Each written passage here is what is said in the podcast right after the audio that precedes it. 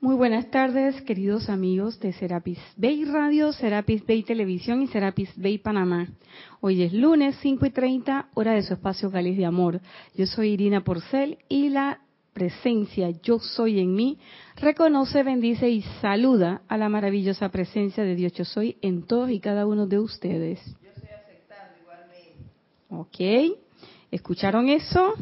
Eso quiere decir que tenemos, como siempre, en cabina, control total, cabina chat y cámara, dueña y señora como siempre, la bella Edith, Edith Bay, Edith Córdoba.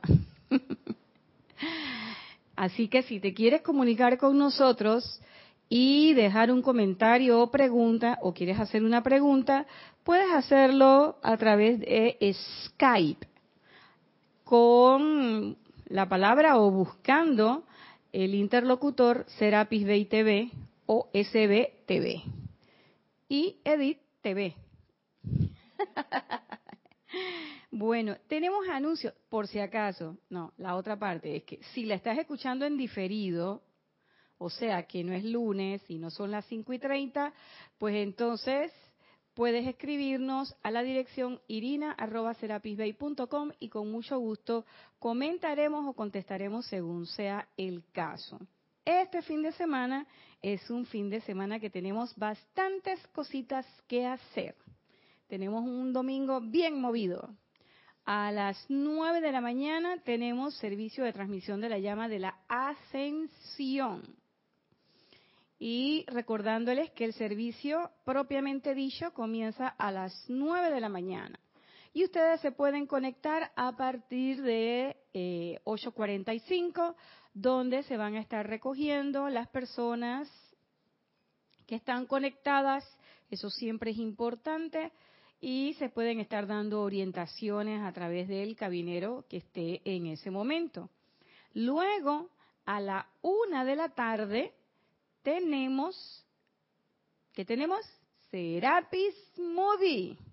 Tenemos Saga de la Guerra de las Galaxias, una película que a mí me gustó mucho. No le voy a decir más nada para no para no hacerles el Inception, pero la película está muy buena, Rock One. Y salen unos artistas eh, unas actuaciones espectaculares. Y por supuesto, ¿quiénes son los hosts, los eh, anfitriones del Serapis Movie? qui no digo, Cristian González. y Sí, iba a decir el, pero no se me, no me acordaba el nombre del, de cómo se llama este, Obi-Wan Kenobi, qui y Obi-Wan Kenobi. Digo, qui Cristian González Obi-Wan Kenobi. Nelson Muñoz. Así que tenemos esos dos hermanos que siempre nos traen una información adicional de la película bien interesante y sobre todo compartir los comentarios con el grupo en total. No es lo mismo ver la película por su cuenta que verla en grupo, porque en grupo sale una serie de cosas que uno cuando está en la casa uno la está viendo, pero si uno se entusiasma y va y que mira para los lados y no hay nadie a quien le comento al lado. Yo le comento a mis perros, pero mis perros me miran como diciendo, ¿y qué y esta de qué está hablando?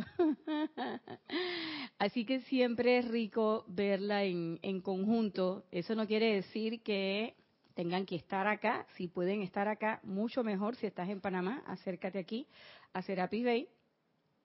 Si no estás aquí o por alguna razón no puedes estar físicamente, pues consigue la película Rock One, conéctate a la una porque nosotros vamos a transmitir los comentarios en grupo, no así la película. Así que usted tiene la película de su lado y se conecta con nosotros y comparte los comentarios y usted se va a dar cuenta que es una actividad de vida bien interesante, diferente de como cuando uno la ve solito, solito, solito en su casa. Y también para los que ya la vimos en el cine, no es lo mismo.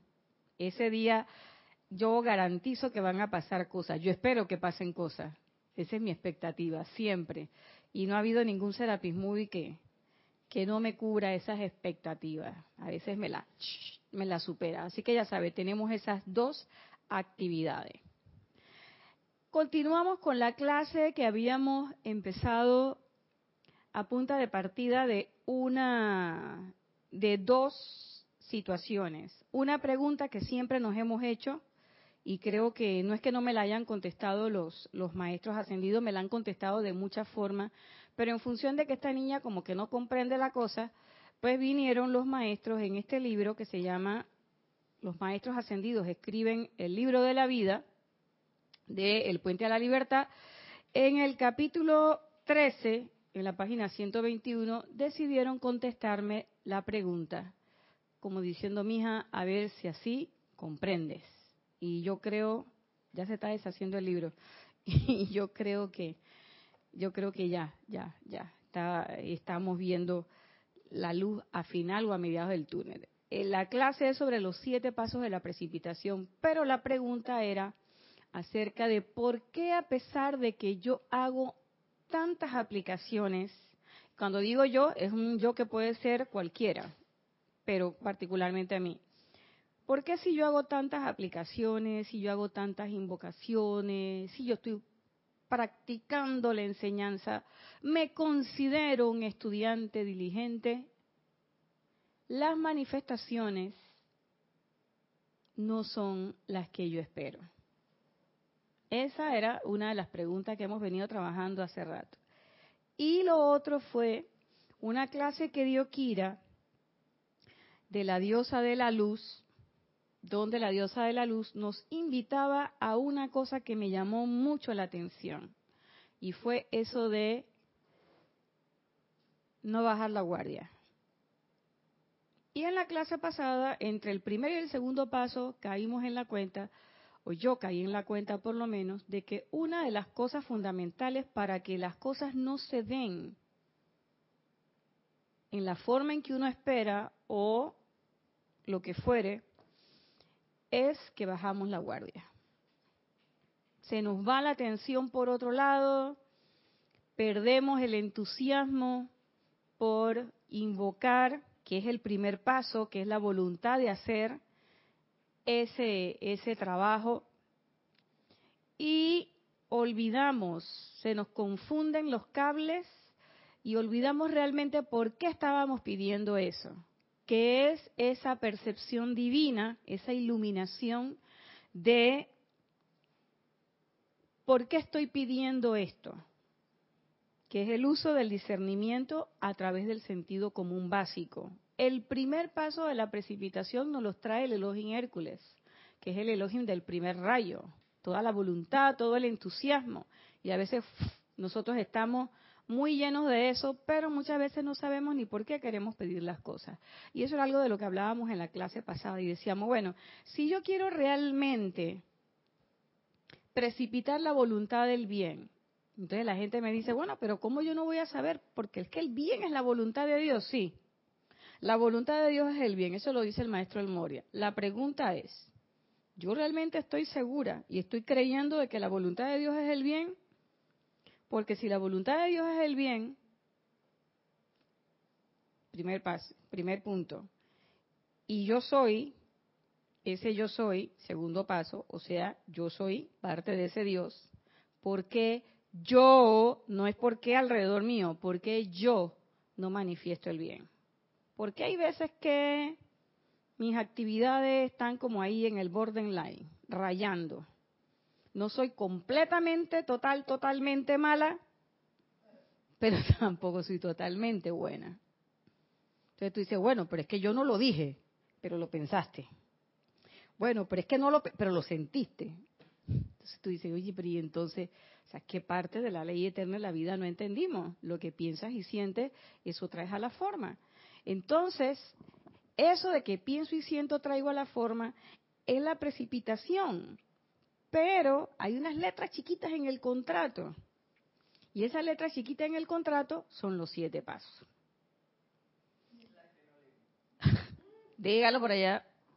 Oye, se me está poniendo rebelde. Las que no leemos en los contratos. Ay, que ni las quiero leer. Mm, mm, ahora tú vas a ver. Es que están muy chiquitas. Sí, es que hay. Y entonces, aquí en el contrato este que yo estaba leyendo, yo dije, ¡Ah! Yo no me había dado cuenta de esa. Cuando lleguemos al sexto rayo, dice la letra del contrato, que para efecto de la precipitación, el séptimo rayo va primero y el sexto va de último. Y yo eso no me acordaba de eso. Y yo dije, oye, pero ¿y esto de los en qué le pasó? Bueno, porque es que uno tiene que poner la atención en lo que es. Entonces, el tercero, que es el que nos toca hoy, y vamos a ver hasta dónde llegamos, yo espero llegar por lo menos hasta el quinto, dice, ahora viene el paso que contempla la descarga del sentimiento de amor divino. Ahí ya se me trancó la cosa. Sentimiento de amor divino desde sus corazones, no sentimiento de amor divino desde el corazón de los Elohim, ni desde el corazón del Maestro. Es sentimiento de amor divino desde nuestros corazones. Y yo decía, pero ¿cómo yo puedo tener amor divino en mi corazón?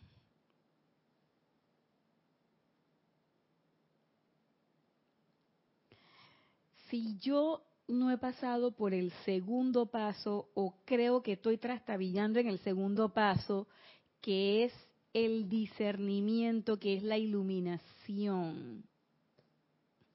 Y no es que el amor divino va a ser algo intelectual, pero yo tengo que entender claramente, tengo que comprender la ley, comprender la enseñanza. Aunque sea un poquito, con ese poquito de comprensión que yo tengo, los maestros trabajan. ¿Qué es lo que nos dicen los maestros?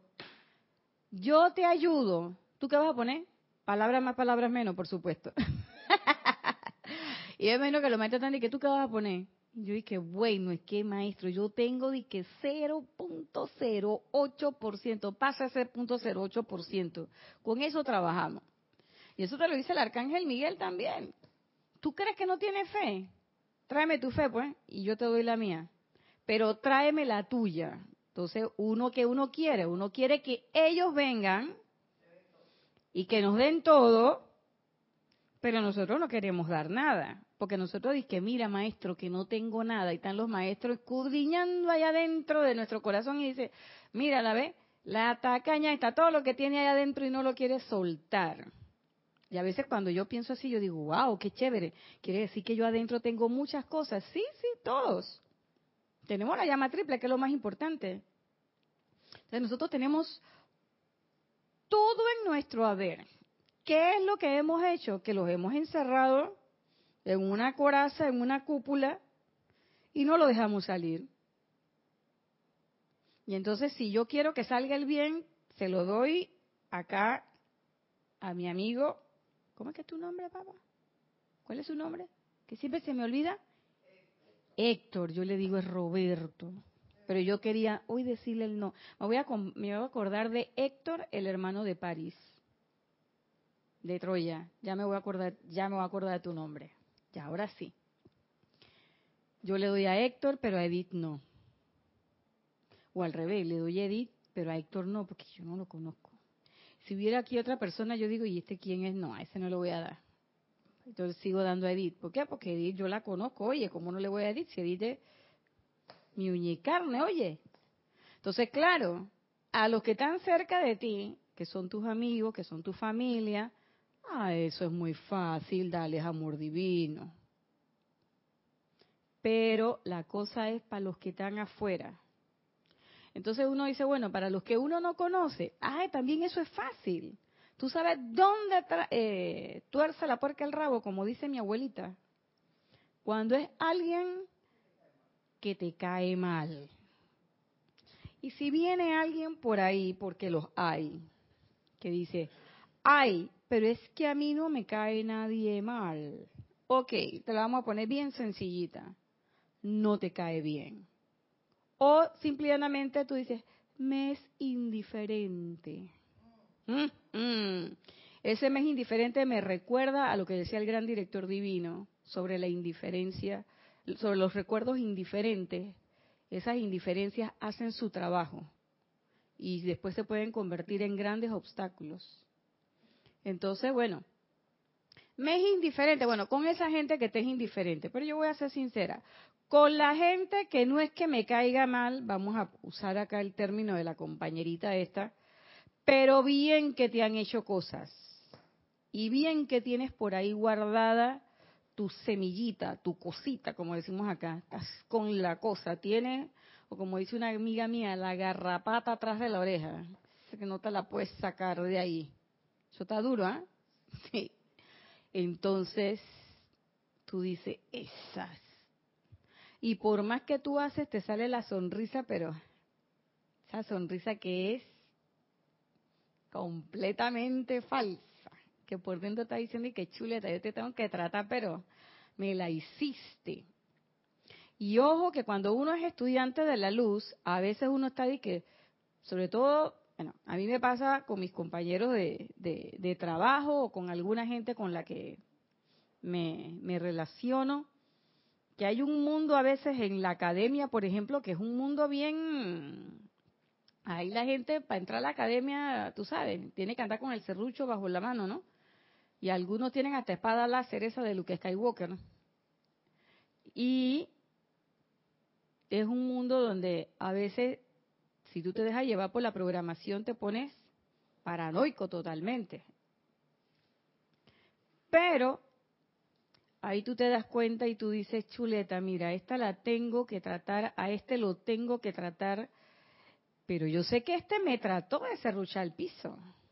Este no hizo que me llegara el aumento, no hizo que me llegara la promoción, o no me quería dar las horas, o lo que sea. Y de repente tú dices, chuzo, pero yo tengo que mostrar que soy profesional. Y entonces tú te ríes y todo lo demás, pero estás viviendo ese armagedón por dentro. Entonces ahí no hay amor, Ninguno. Ni humano, ni divino. Empezando por ahí. Y a veces eh, son pruebas. ¿Cómo yo puedo amar realmente? ¿Cómo yo puedo manifestar ese amor divino? Porque ese es el tercer paso. Vamos a decir que usted ya tiene el primero de su lado. Ya tiene como decía un hermanito mío, la mesa rezada. ¡Pa! Tiene el discernimiento, la iluminación, ese sentido común básico. Usted lo tiene. Y ahora viene el Elohim Orión y le dice, ne, ne, ne, Amor divino. ¿Mm? A ver, Edith. Sabes, Nadia, yo creo que si no tienes, es que si fallas en uno, fallas en todos. me acabo de acordar de algo que a mí me pasa. En eso de, del amor divino, ¿no? Somos uno y, yo estoy trabajando en eso, en, el, en la aceptación de un 100%, porque yo todavía escojo con quién soy uno y, y con otros no. Pero bueno, pero cuando tú vas manejando, te tiran el carro, ahí cero amor divino para con esa persona. Y si por casualidad más adelante tú rebasas y esa persona viene y te... Ahora no te dejo. ¿Dónde está el amor divino allí? Si somos uno. Así es. 100% perdido. Y en cositas como esas en donde nos damos cuenta que no tenemos el discernimiento tampoco. Claro. Ni el sentido común. Como tú dices, cuando falla uno, falla el otro. Y fíjense que ella se leyó la clase. Porque resulta ser que uno piensa que el amor divino es como yo manifiesto, ay, te, te amo, te adoro, mm, que te apapacho, que te trato bien. Ay, ojalá fuera eso, nada más eso. El amor divino es más que eso en cuanto a precipitación, porque fíjese lo que dice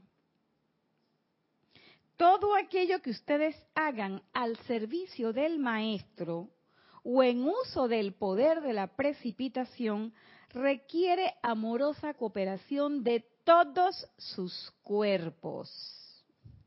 Entonces yo no puedo estar sonriendo y por dentro tener la guerra de las galaxias. No, no se puede. Yo no puedo estar pensando una cosa, sintiendo otra y hablando otra, porque la manifestación que voy a traer va a estar completamente distorsionada. totalmente apartada del patrón divino que traía. Amén de que en el plano físico eso constituye una disociación de la personalidad, totalmente. Te convierte en un esquizofrénico. Estás pensando una cosa, estás diciendo otra y estás actuando otra, como que fueran tres personas completamente diferentes. Entonces, tenemos que tener la amorosa cooperación de todos nuestros cuerpos. Y ahí vuelvo a meter mi comercial, que es un comercial para mí, para ustedes y para todos. Todas, dijo la Madre Superiora, dijo a todas. ¿Cómo yo logro que mis cuerpos cooperen unos con otros? Each other. ¿Cómo yo logro eso? Y que como dice Kira, la que manda, la quinta, mande de verdad. ¿Cómo yo hago eso? Entrenándolos. Entonces yo caigo en la cuenta, cada vez que yo estoy, con cada clase que voy dando, voy cayendo cada vez más en la cuenta, cada vez más en la cuenta, de que es importante la meditación, el aquietamiento. Eso es importante. No tanto de que para contactar al maestro, porque es que cuando yo medito yo me voy y subir a los cielos tuchita y esperar que allá se aparezca San Germain o se aparezca el Moria o Kuzumi y te hablen. Ay, por Dios. No seamos infantiles, que eso así no va a suceder. A algunos puede que les haya pasado. Pero yo sé que a mí no me va a pasar así.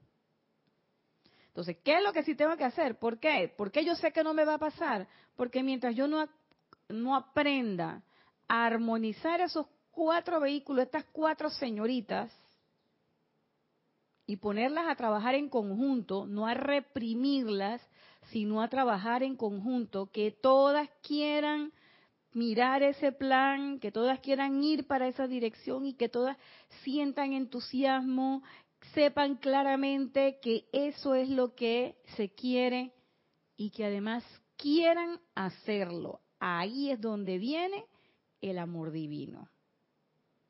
Cuando esos cuatro cuerpos están bien alineaditos y están cooperando, no están sometidos, porque es una cuestión de sometimiento, es una cuestión de cooperación amorosa. Disciplina con amor, decía el amado Serapis. Y la disciplina con amor es eso. Es agarrar, sentarte, meditar una vez, dos veces, tres veces. Aunque te vayas a quedar en la madrugada viendo Netflix, antes de conectarte con Netflix, medita y haz tu decreto para el sueño perfecto. No, pero es que a las tres es que me voy a, no importa. Ahora a las nueve de la noche que te estás acordando de que tienes que meditar y que puedes hacer el decreto del, para tener el sueño y con, eh, perfecto, oye, haz tu decreto en ese momento, ¿por qué lo vas a procrastinar? Y yo caí en la cuenta también de que ustedes no tienen idea cuántos maestros le dan a uno decretos para por la noche. Serapi Bey, Victory, eh, el amado gran director divino, Lady Nada, y un otro poco de decretos ahí cuando está que le los invita, que, oye, eh, ¿cómo se llama? Arturo, la diosa la libertad, ay, el amado Hilarión se me olvidaba, y yo creo que por ahí se me estaba quedando alguien más, casi todos los maestros están haciendo su merchandising. Y llámame cuando te vayas a dormir, loco. Que nos contactemos. Y si no te dan el decreto, por lo menos cada uno de ellos en su discurso habla de la importancia del aquietamiento, habla de la importancia de que cuando vayamos a dormir, nuestros cuerpos hayan reposado, que nosotros hayamos hecho esa introspección de purificarnos antes del sueño para que ese cuerpo etérico pueda agarrar toda esa sustancia y volver a retejerla para que al día siguiente nosotros estemos fresquitos, bonitos, listos otra vez para la acción. Entonces, ese amor divino es esa cooperación de los cuerpos, y dice el maestro, incluyendo la forma externa. Porque a veces nosotros queremos darle mucha importancia, a mí me pasaba mucho, le damos mucha importancia al mental, al emocional y al etérico. Y que porque esos son el, emocional, que es la planta eléctrica, que es el que mueve, que no sé qué, pero el cuerpo físico también. ¿Por qué? Porque el cuerpo físico es el que te ayuda a estar manifestando cosas y, y sobre todo tu, tú como, como persona, como ser humano, en este plano. Y si tú no lo cuidas, di que bueno, ya la presencia que se encargue. ¿Y quién es la presencia? Si eres tú mismo. Entonces, a ti que te toca ver por el cuerpo físico, qué sé yo, ejercitarlo, limpiarlo, alimentarlo correctamente, darle horas de sueño eh, suficientes y darle otros elementos para que se mantenga la armonía entre ellos. Y ellos dicen, son muchas las veces que han oído decir a muchos de sus grandes maestros que aquello que hace por un sentido de deber deberá ser vuelto a ser otra vez con un sentimiento de amor. Por lo tanto, ustedes deben desarrollar las cualidades del sentimiento de nuestro amado Orión, la constancia amorosa de permanecer con su tarea hasta que haya sido completada, trabajando en ella con gratitud, felicidad y devoción. Gratitud, felicidad y devoción, componentes de la constancia amorosa. ¿Y qué pasa con nosotros? Lo siguiente que dice el amado Orión sin abrigar pensamientos de tiempo, recompensa o reconocimiento personal. Y eso es lo que nos pasa. Ahí es donde se rompe el, el lazo. Pues nosotros hacemos el decreto, ponemos la aplicación en marcha, pero empezamos a mirar el reloj. Chuso, ya va un mes y nada. Oye, dos meses y no baila el muñeco. ¿Qué pasó?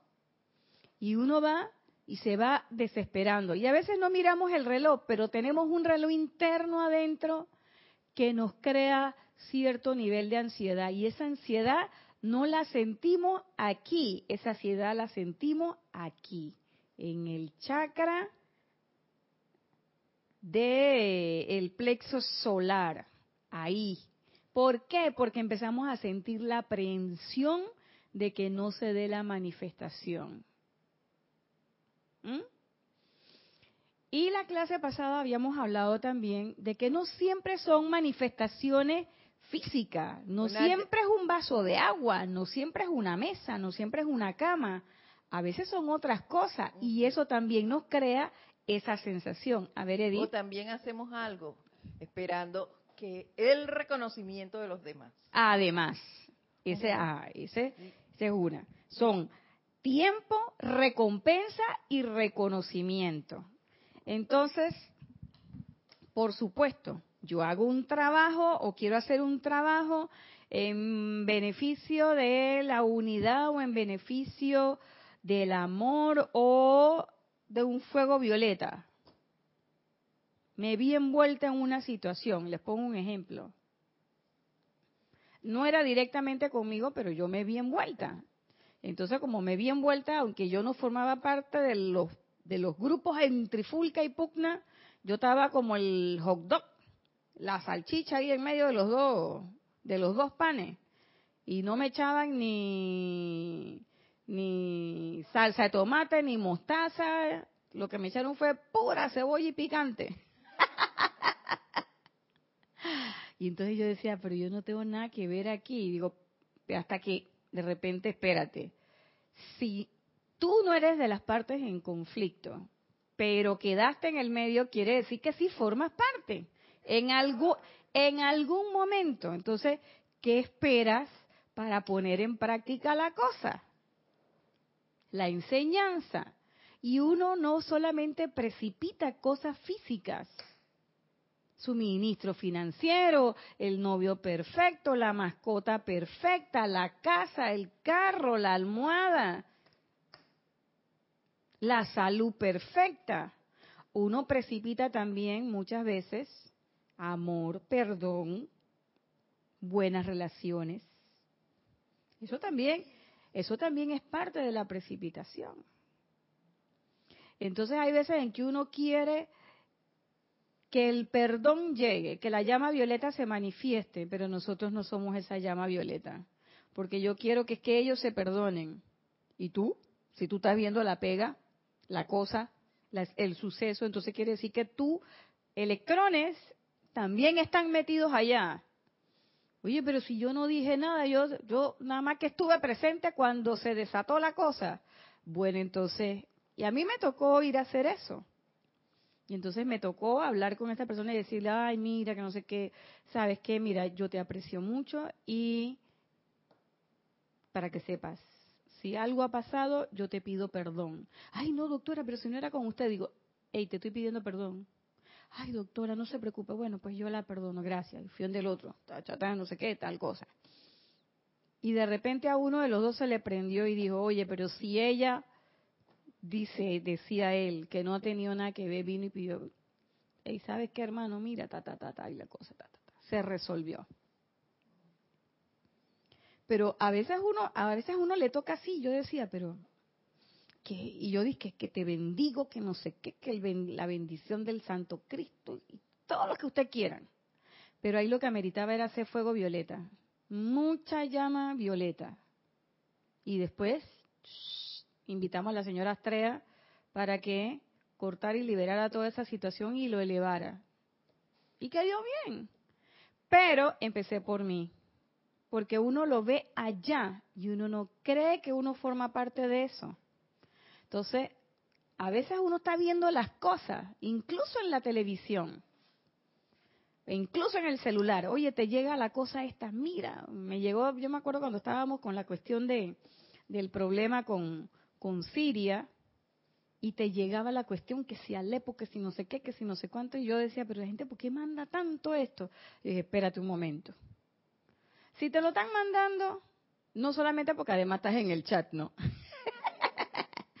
Pero estás metido, ¿qué vas a hacer? Ok, te vamos a hacer un trabajo sobre eso. O a veces ahora últimamente es la cuestión con las mascotas. Y, y, y la gente que está en favor de respetar la vida de las mascotas, la forma en que las mascotas se desarrollan y todo lo demás, pero para poder decirte eso, te mandan unos videos donde están maltratando a las mascotas, unas cosas feas eh, me mandaron un video donde hay un hombre que agarra un perrito y lo hace así, lo azota en el piso y yo quedé. Entonces yo, yo dije, ¿tú sabes qué? Esto no se lo voy a decir por chat. Y yo llamé a esa persona. ¿Y qué estás haciendo hoy? Oye, qué bueno, que no sé qué, que hablamos. Que, ¿Tú todavía estás trabajando en tal lado? Sí. ¿Y qué vas a hacer hoy al mediodía? Nada, que mira, que yo salgo de hoy y te invito a almorzar. Ay, gracias. Digo, bueno, vamos, nos encontramos en tal lado. fuimos, comimos. Y ahí fui y le comenté, digo, mira, que no sé qué, que... y le expliqué. Digo, ¿tú crees que eso puede ser así? Ay, sí, es que yo no había pensado. Lo que yo quiero es que la gente se dé cuenta que, digo, pero cuando tú mandas eso, eso golpea mucho los sentimientos de las personas. ¿Por qué mejor no hacemos una campaña diferente que no utilice imágenes ofensivas. Yo creo que se, y nos pusimos a trabajar, qué sé yo. ¿Y cómo usted cree que puede hacer tal y tal y tal y tal y tal? Ella tiene una, ella tiene una ONG que trabaja eso. Y me gustó mucho cuando vi que ya su organización estaba sacando y ha sacado toda una cuestión que espero que se haga viral de un llamado de atención de no hagas, o sea, no utilices eh, imágenes ofensivas. Igual, había una gente que eran, tú sabes, veganos y tal, y te ponían a las vacas que conoce qué, que... Digo, ¿tú crees que con eso realmente tú vas a convencer a la gente de que no coma carne? No, vamos a buscar otra forma. ¿Por qué? Porque eso mueve el mar de emociones de la gente, bien fuerte. Hay gente que se impresiona mucho. Y tú eres responsable. Cuando haces eso, tú eres responsable de eso. Como cuando una vez me pasó a mí que le dije a una persona, que estaba bien delgadita, no sé qué, digo, oye, qué bien, que no sé qué, amiga, qué bien te ves, oye, dame la receta. Y ella me dice, que bueno, que te dé cáncer. Y yo me quedé, no supe ni qué decirle, pero en el momento me quedé súper fría. Eso me pasó hace como 10 años atrás. Y lo único que cuando llegué a la casa, ay Dios mío, qué lloradera y qué cosa, digo, pero estás alerando, ya que te vas a poner a llorar. No, no, vamos a poner a trabajar esto. Y después me acerqué a ella y le dije, digo, oye, mira que... Y ella me dice que sí, a mí me extrañó que tú me dijeras eso porque yo sé que tú, a ti te gusta la metafísica. Yo dije, bueno, sí, que... Y ella me dijo, bueno, yo te voy a pedir un favor. Yo le dije, ¿qué? ¿Qué favor me vas a Y ella me dijo, tú me puedes enseñar algo, tú me puedes ayudar un poco. Yo le dije, claro que sí. Y ¡pap! ahí solté el libraco. Vaya para allá. Hágase amiga de este maestro. Y porque ella sí me dijo, dice, ah, yo, yo no quiero ir a los grupos, ni quiero hacer nada de eso, yo no sirvo para eso. Hay gente que es muy así. Pero aprendí que a veces uno dice cosas que pueden mover el mar de emociones de las personas y pueden ellos en un momento determinado, tú sabes, eh, los, ¿cómo te digo? les haces un comentario desprovisto de, de todo amor. Entonces lo que para mí era una broma, para ella no lo fue. Lo bueno es que al final se pudo resolver y todavía anda por ahí dando vueltas. es lo bueno. Pero todavía no ha creído lo suficiente como para venir a los grupos. Pero tiene la semilla y siempre anda pidiendo cosas. Constancia amorosa, fíjense, sin fijarse en el tiempo, en la recompensa y en el reconocimiento. Y en aquel momento, pues eso pasó. Y yo lo cuento hoy como lo cuento así, pero lo cuento aquí porque es la clase, es el espacio del maestro de los lunes y es solamente un ejemplo, pero no es una cosa que yo cuento afuera ni que le digo a nadie. Yo creo que ni siquiera a mi instructora se lo he comentado lo comento, lo comento aquí, porque no es una cuestión para uno vanagloriarse, es una cuestión que simplemente uno hace. El cuarto rayo lo trae el amado claridad, el cuarto paso, que es el elogio de la pureza. Y dice, mantenerse en el curso correcto con la pureza del diseño original que ha sido puesto en tu mente, eh, de tu mente por tu propio Cristo interno. O sea, a nosotros nadie viene y nos pone cosas, ni siquiera los maestros nos traen ideas. Dejemos ese cuento. El maestro no habla a través de nosotros, es nuestro santo Cristo propio. ¿Ok? El maestro lo único es que si tú lo pides, él te ayuda y te da el empujoncito, pero el maestro no te va a hablar y te va a decir que es que tienes que hacer tal cosa. Eso no funciona así, porque los maestros tienen, uno, reverencia por la vida, dos, respeto por el libre albedrío. Entonces, es mantenerse en el, en el uso correcto con la pureza del diseño original que ha sido puesto dentro de tu mente por tu propio Cristo interno, honrando tu solicitud. ¿Quién fue el que pidió? Yo, yo fui la que levanté la mano y dije, amado maestro, bájame la java, por favor. Estoy pasando el Niágara en bicicleta. O, amado maestro, he visto que está pasando esto en el mundo y yo quiero ayudar. Venga, pap. Pero ¿qué pasa? Dice que mantener la pureza de tu designio quiere decir que tú personalmente no elaboras sobre él, o sea, sobre el patrón. Digamos que no lo tejes, ajustando dicho diseño a tu propia razón, lógica y satisfacción individual. Y me, me causó mucha, mucha eh, mucho contento que use el término teje a una tejedora. Yo soy tejedora por excelencia y no de tejedora de conceptos, además, sino que además tejo en el físico. Y una de las cosas que hacemos las tejedoras es que nosotros podemos ver un patrón y lo podemos adaptar a diferentes cuerpos.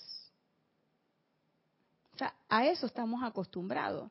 Y si el patrón está en blanco, yo lo puedo hacer en verde, amarillo, o le puedo combinar colores. Y uno desarrolla su creatividad aquí en el físico en base a eso. Ya sea que estemos tejiendo un cojín, una manta, un suéter eh, o lo que sea que estemos tejiendo. Uno hace cualquier cantidad de combinaciones y adapta un patrón que ya existe a lo que uno quiere. Eso es en el físico. Para esta precipitación, el maestro me está pidiendo lo contrario y me está diciendo, tú que eres tejedora, mantén el patrón puro, el patrón que te trajo el Cristo propio. O sea, tú Cristo, tú pusiste ese patrón ahí. No me le esté cambiando el color, la forma ni el tamaño. Pero es que yo pienso que aquí quedaría mejor uno que midiera 5 metros. No, señora, usted pidió uno de dos, deja el de dos. A ver, Edith. Eso en el caso de que seas tú misma la que cambie. Pero nos dejamos llevar muy fácilmente por las sugestiones externas. Y tú tienes tu patrón. Ah, pero vino el otro. Dije, ay, pero mire, ¿no te parece? No sé qué. Y te mete el gusanito y cambiaste todo. Eso también lo dice la diosa de la luz. No le hagas caso a las sugestiones. Y ahí veo lo que decíamos al principio, que también había dicho la diosa de la luz a través de Kira en esa maravillosa clase, que decía, no bajes la guardia. ¿Por qué? Yo me dejo llevar por las sugestiones externas, Edith, porque bajé la guardia. Porque bajé la guardia. Porque simple y llanamente me puse ahí a la buena de Dios. Dije, voy a esperar que me bajen las ideas divinas, me voy a sentar en la hamaca. Y entonces cuando te pones ahí en la hamaca, te duermes, bajaste la guardia y entonces, ay, yo creo que ese color así como que no combina. Y tú te quedas que, sí, de verdad, mejor le pongo un color más vivo. Y entonces empiezas, esto es un ejemplo, de lo que pasa en el físico. Entonces uno empieza a meterle otras cosas.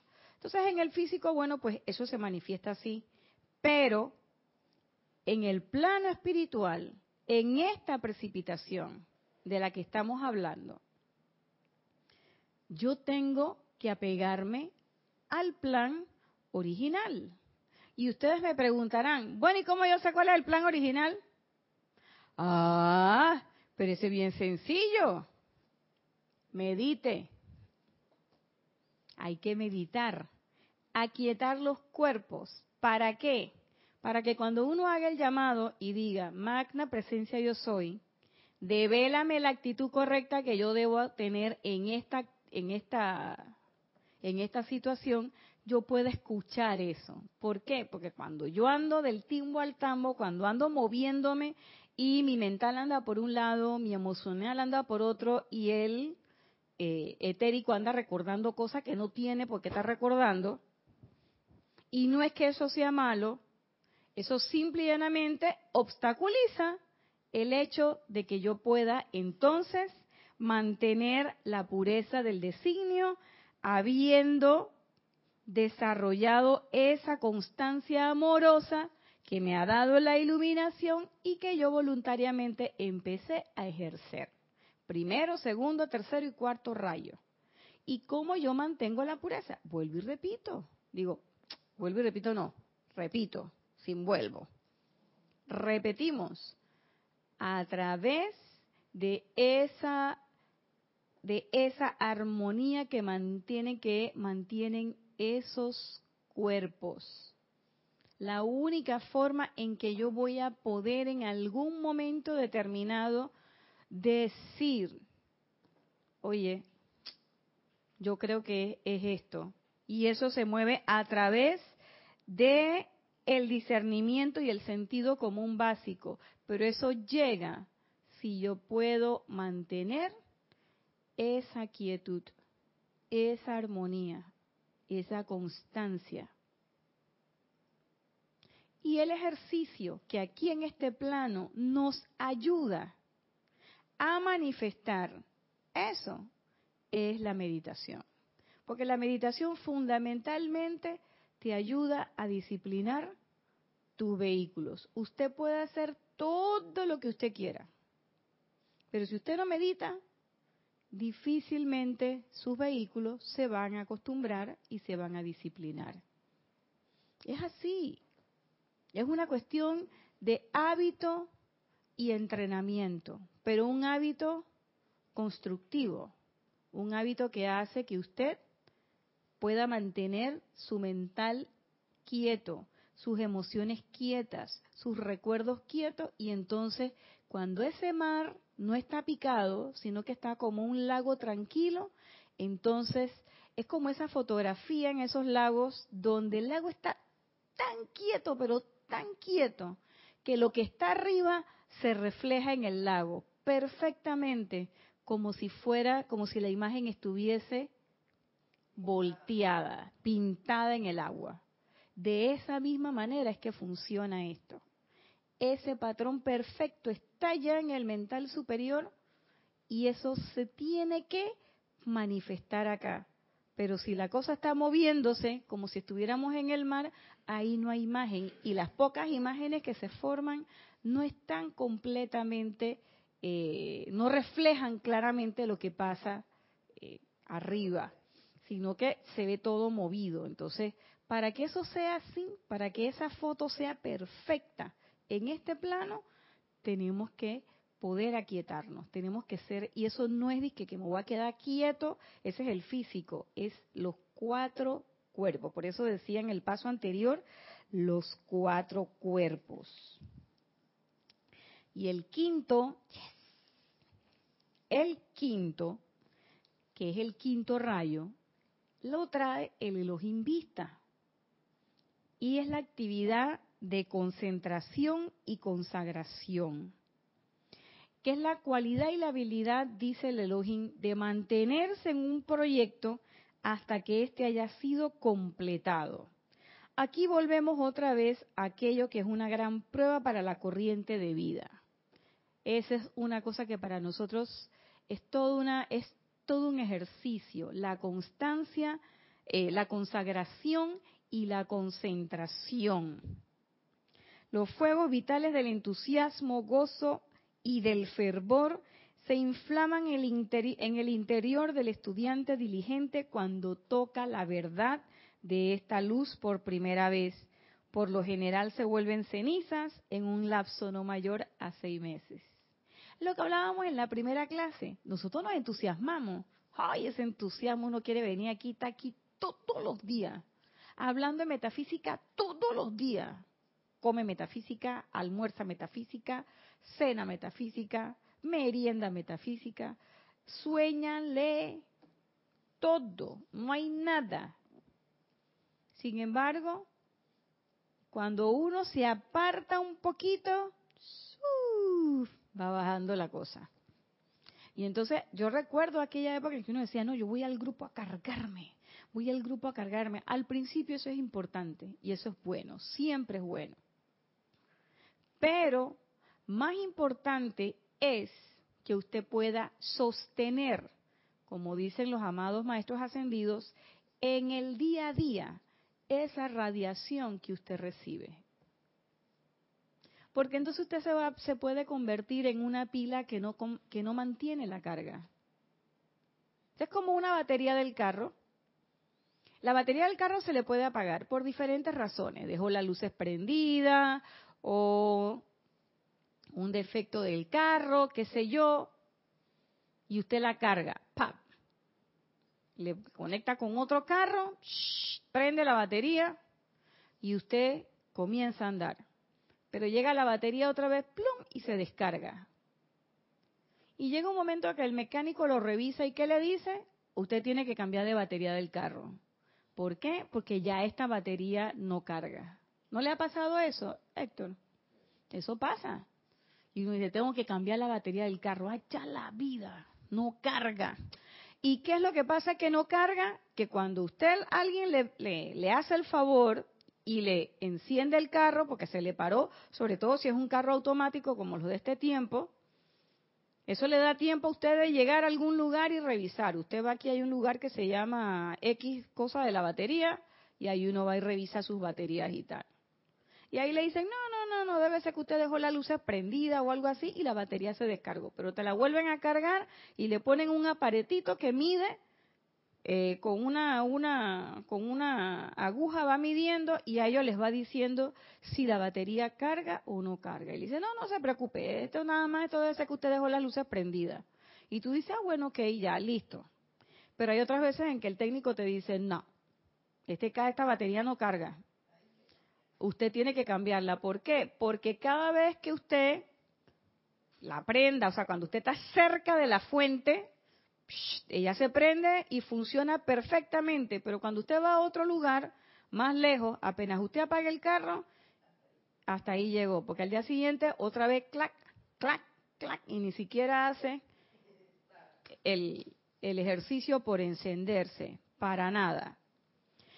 Igual le pasa a uno si uno se pone como si uno fuera la batería del carro. Vengo al grupo a cargarme, entonces tengo que estar viniendo a cargarme y a cargarme. Y eso es bueno. Venir al grupo, estar con la gente del grupo, hacer las cosas, eso es muy bueno. Eso es fantástico. Pero lo ideal es que usted agarre toda esa energía que ya usted se cargó del ceremonial, de la clase, de todas las cuestiones, y que usted en su vida diaria, eso usted lo puede expresar. Pero si yo nada más puedo expresar la luz, si yo nada más puedo expresar mi Cristo, o el amor que siento o todas las, virtudes divinas solamente las puedo expresar en el grupo, entonces hay un problema. Hay un problema bien grande, dice Edith. Vea, ella, ella no lo dice, ella viene y lo dice por acá para que, para que yo sea la que lo diga. Pero lo, hay un problema. Y el problema es que entonces usted no va a ser un templo portátil. Usted no va a ser un porta, no va a poder ser un portador de la luz, ni siquiera va a poder cruzar el puente. ¿Eh? Constructor de puente, pero mi puente se me cae todos los días. Cuando voy por la mitad, tengo que regresar otra vez al comienzo, tengo que volver para el grupo a cargarme porque nada más llego hasta la esquina o llego hasta mi casa y al día siguiente vuelvo y entonces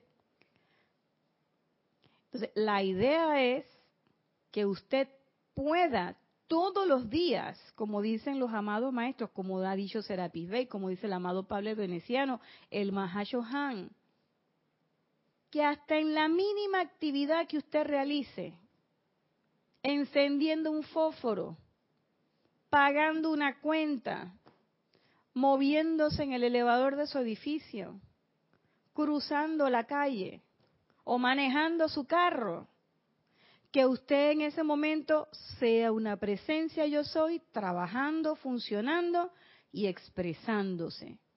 Porque como lo dijo Edith, que no lo dijo en, en voz alta tampoco, todas las cosas que hacemos las precipitamos desde una sonrisa, desde una sonrisa hasta un vaso de agua. Pero nosotros, ah, mientras estamos cerca del maestro, ah, todo lo vemos. Cuando venimos al grupo, sí, sí, sí, sí. Cuando llegamos a la casa, se apagó la batería. Sigue diciendo el maestro, como pueden ver, esto es muy natural. Aquí viene la explicación. Porque mientras están bajo la radiación de nuestra conciencia, bajo el sentimiento de dicha maestría, parece muy fácil lograrlo y que vale la pena. Ahora, estos discursos han sido dados en un periodo de varios meses y durante ese tiempo puedo contar, ay Dios mío, déjame ver quién es este. Ay, amado maestro, este es el Elohim Vista, dice, puedo contar con los dedos de la mano aquellos que han permanecido con el mismo patrón que se habían determinado desarrollar solo semanas atrás. es eso.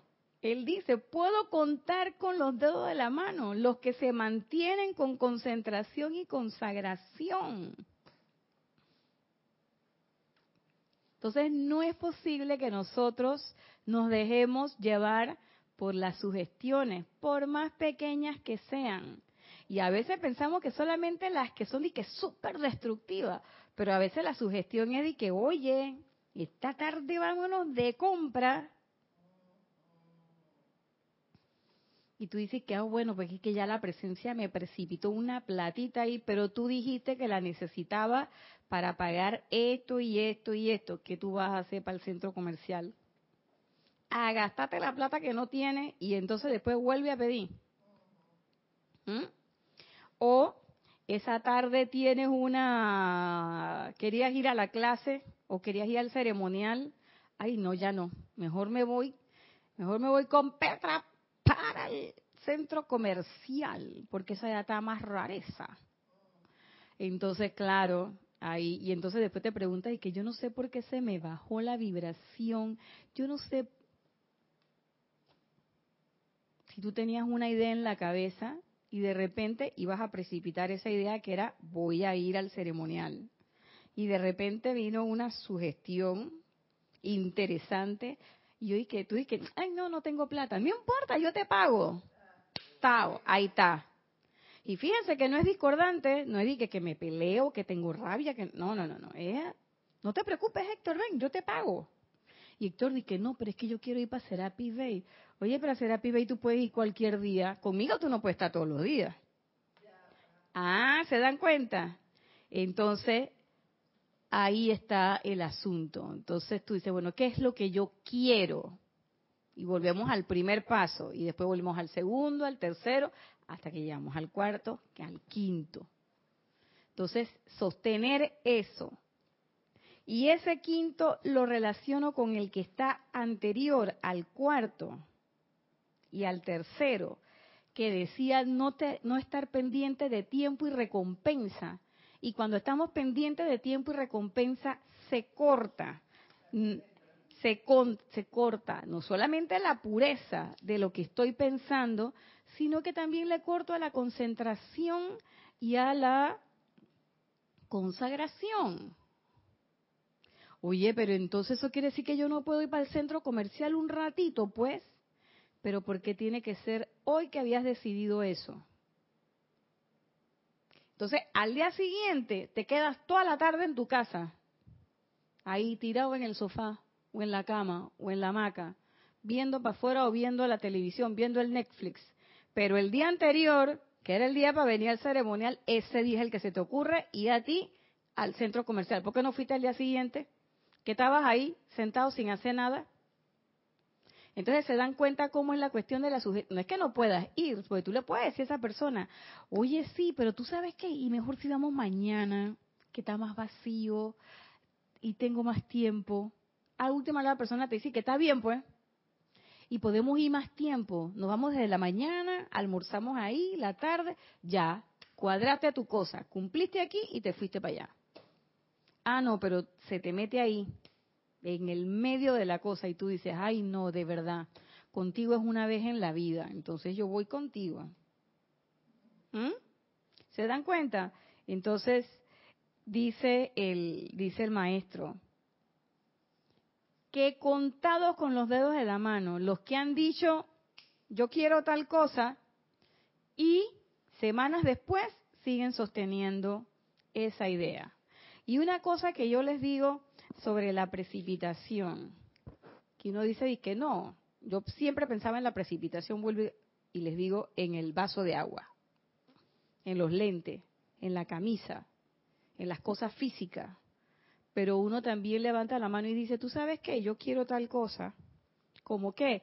Yo quiero que la llama de la ascensión flamee aquí visible y tangible en este, en este campo de fuerza.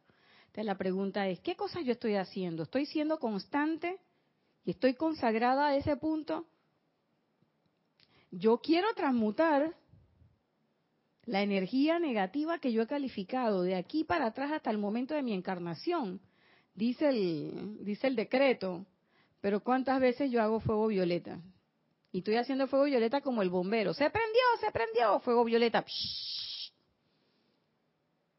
Pero dijiste que de aquí para atrás y todo el fuego que no te has dado cuenta que ya aprendiste, cuando tú miras para atrás tú ves así el cenicerío ahí de todo lo que de todo lo que prendiste en todas tus encarnaciones. Y tú dices, ah, no, eso es arena. Arena, todo eso es ceniza de todas las prendidas que tuviste. Y cuando digo prendidas no me refiero a prendidas en fuego violeta, sino esas prendidas majestuosas de rabia, de ira, de o a veces de euforia, de superentusiasmo, esas encandilas que uno le pega a la gente, sobre todo en los primeros momentos de la enseñanza, a todo eso hay que echarle fuego violeta, porque toda esa es energía de uno, y esa es energía que a uno lo está atando, que no nos está dejando ser libre. ¿Mm? Entonces ya para terminar, él concluye este quinto diciendo que no es importante lo que ustedes desean precipitar.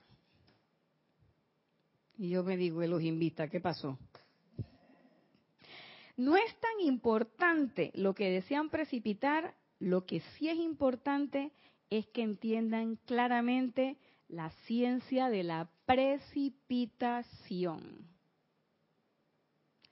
Entonces dejemos de enfocarnos tanto en la cosa, en el objeto, en el tiempo, en si está o no está, si se da o no se da, y ejercitemos un poco ese discernimiento, ese contacto con ese gran maestro, maestro Kusumi, con el amado maestro Saint Germain, con el amado Mahachohan, y amados maestros, ayúdennos a comprender claramente para qué y por qué yo debo comprender claramente esto de la precipitación. ¿Cómo yo puedo contribuir al logro victorioso con esta enseñanza? Y después me echan un cuento. Y bueno, hasta aquí ha sido la clase de hoy, no sin antes recordarles que el domingo tenemos a las 9 de la mañana servicio de transmisión de la llama de la ascensión. Se pueden conectar desde las 8 y 40 y 5 de la mañana. Y a la 1 pm del mismo día, domingo 18, si no, domingo 20, perdón, si no me, me estaba equivocando, domingo 20, a la 1 de la tarde tenemos Serapis Movie. Rock One es la película. Ustedes deben tenerla de su lado y nos conectamos a la una para los comentarios y participan en esa actividad de vida con nosotros. Así que serán bienvenidos todos. Muchas gracias y que la presencia de Dios yo soy les devengue muchas bendiciones durante esta semana y todas las que faltan.